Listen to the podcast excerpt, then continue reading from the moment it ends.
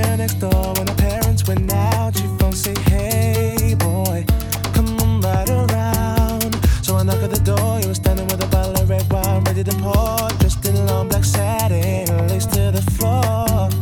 So I went in, then we sat down, started kissing, caressing. Told me about jacuzzi, sounded interesting. So we jumped right in.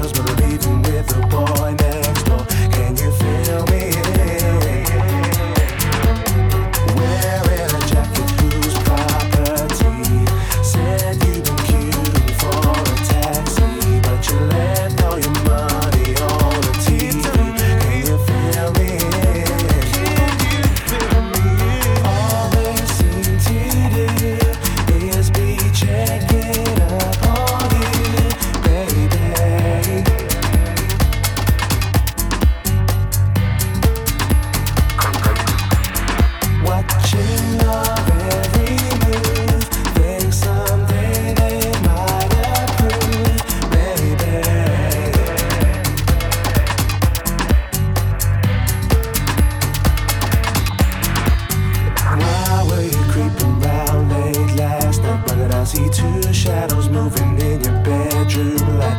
Now you're dressed in black when I left you were dressed